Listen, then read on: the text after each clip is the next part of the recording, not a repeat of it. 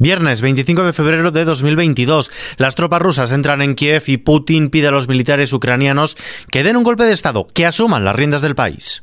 XFM Noticias. Con Ismael Arranz.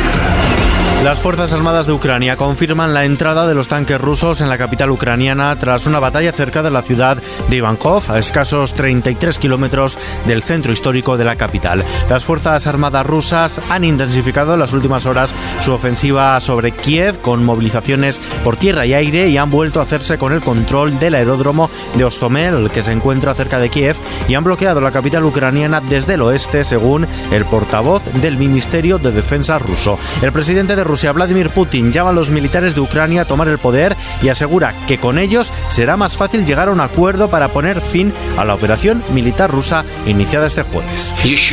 Una vez más hago un llamamiento al personal militar de las Fuerzas Armadas de Ucrania.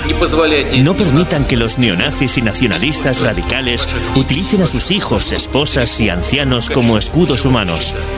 Tomen el poder en sus propias manos. Será más fácil para nosotros llegar a un acuerdo con ustedes que con esta banda de drogadictos y neonazis que se sentaron en Kiev y tomaron como rehenes a todo el pueblo ucraniano. Mientras tanto, la Agencia Nuclear de Ucrania anuncia una subida de los niveles de radiación en la zona de exclusión de Chernóbil, que ha sido tomada este jueves por fuerzas rusas, aunque desde Naciones Unidas aseguran que no supone ningún tipo de peligro para la población. El presidente de Ucrania, Volodymyr Zelensky, ha denunciado que los bombardeos rusos están afectando a zonas civiles y ha confirmado terribles explosiones en Kiev, equiparables a las registradas en la Segunda Guerra Mundial. Zelensky, que ya ha ofrecido a su homólogo de Rusia, Vladimir Putin, emprender un proceso de diálogo para detener la muerte de personas. Kiev está dispuesto a negociar un estatus neutral si a cambio recibe garantías de seguridad por parte de Moscú. Por otro lado, critica la falta de ayudas por parte de la comunidad internacional. Hoy he preguntado a 27 líderes europeos si Ucrania entrará en la OTAN. Les he preguntado directamente.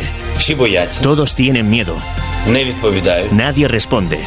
Desde el Kremlin acusan a Ucrania de evitar sentarse a la mesa de negociaciones después de que Moscú aceptara la propuesta de Kiev y sugiriera Minsk, la capital bielorrusa, como sede de las conversaciones. El ministro de Exteriores ruso, Sergei Lavrov, ha insistido en que la intención de Moscú a la hora de invadir este territorio ucraniano es la de desmilitarizar el país para liberarlo, acabar con el genocidio contra las poblaciones rusófonas y evitar, dice, que Ucrania siga siendo una herramienta de otros países para contener a Rusia. ¿Y qué dice Putin?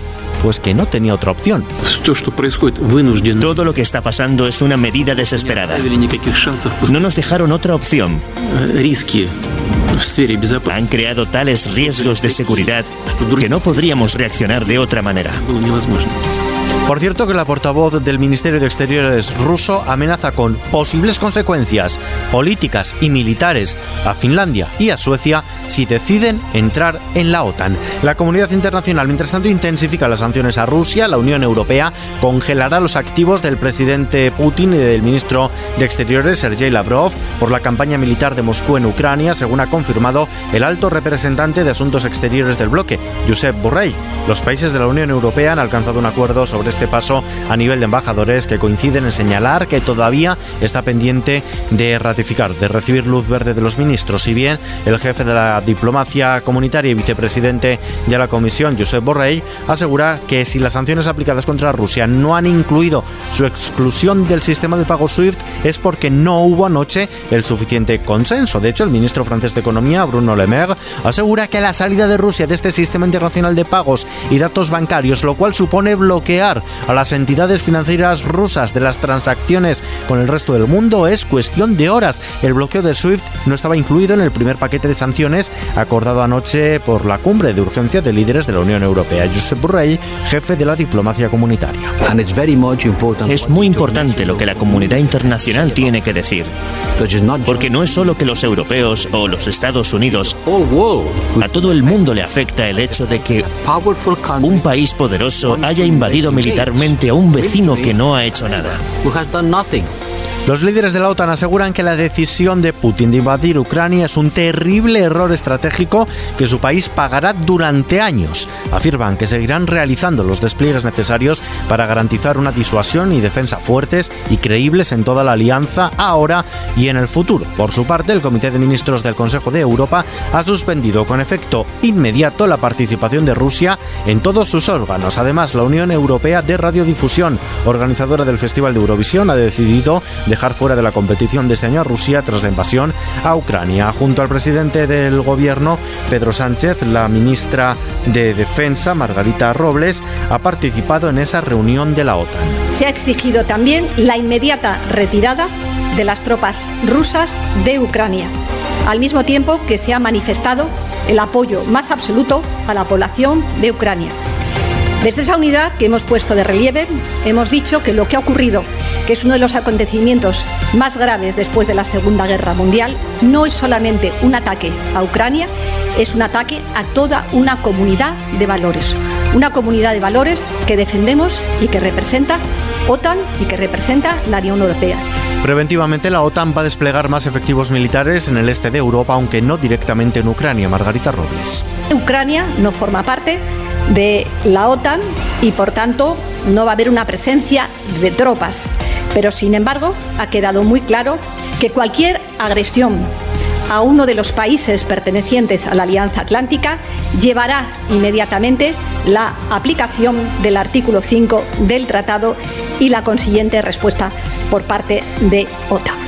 Mientras tanto, la Comisión Europea está coordinando la ayuda de emergencia facilitada por países comunitarios para Ucrania, entre ellos España, y que está lista para asistir a los Estados miembros fronterizos en la acogida a los ucranianos que huyen de su país por la invasión rusa. Aquí en España el gobierno se moviliza para poner a salvo a un centenar de españoles que habían pedido salir de Ucrania con un convoy con destino a la frontera con Polonia, protegido por varios agentes del Grupo Especial de Operaciones. Gobiernos autonómicos como los de Cataluña, Aragón, Extremadura, Murcia, Asturias la Comunidad de Castilla-La Mancha y la Federación Española de Municipios y Provincias se han ofrecido para acoger refugiados ucranianos tras la invasión rusa y la consiguiente oleada de desplazados que se espera.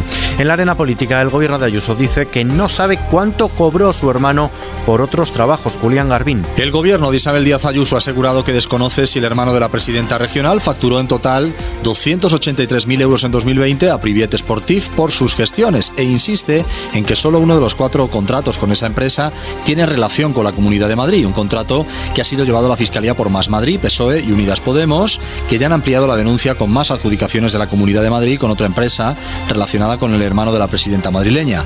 Varios medios publican que el gobierno regional reconoció que Tomás Díaz Ayuso facturó a esta empresa un total de 283.000 euros en 2020 por sus gestiones en cuatro trabajos diferentes, una cifra que coincide con el importe que deslizó el líder del PP, Pablo Casado, en una entrevista en la cadena COPE tras la crisis abierta con Díaz Ayuso a cuenta de esta polémica. Un asunto que ha llevado a la caída de Pablo Casado. El Partido Popular reunirá el próximo martes por la mañana a su Comité Ejecutivo Nacional justo antes de la Junta Directiva Nacional, fijada para una hora más tarde, con el objetivo de ratificar las últimas dimisiones, como las de Teodoro García Gea como secretario general del partido o la de Andrea Levy como presidenta del Comité de Derechos y Garantías. También tienen previsto aprobar nuevos nombramientos como el de Cuca Gamarra como coordinadora general del partido o la propuesta de que el eurodiputado Esteban González Pons sea el presidente del comité organizador de ese cónclave extraordinario del que saldrá el sucesor de Casado al frente del Partido Popular. Mientras tanto, el PSOE pide al nuevo Partido Popular que se pronuncie sobre Vox en Castilla y León.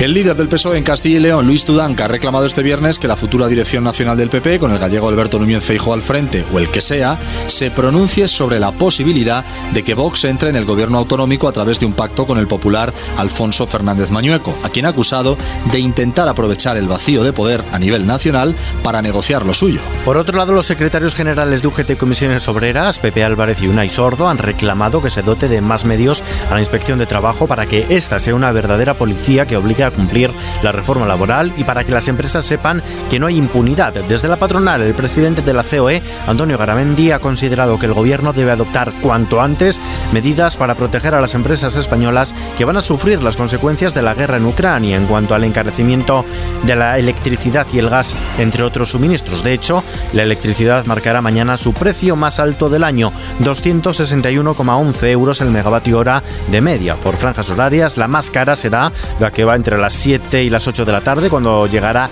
a los 300 euros, mientras que de madrugada, entre las 4 y las 5, se pagará a 237,14 euros el megavatio hora. Y la bolsa española ha registrado este viernes la mayor subida desde noviembre de 2020, un 3,5%. Se ha aproximado a los 8.500 puntos, impulsada por el avance de las plazas europeas y neoyorquina. El euro sube un poco, se cambia por un dólar con 12 centavos a pesar de la situación en Ucrania, donde las tropas rusas han entrado ya en Kiev. Aquí lo dejamos por el momento, la información actualizada cada hora en los boletines de XFM, ampliada en nuestro podcast XFM Noticias. Buen fin de semana.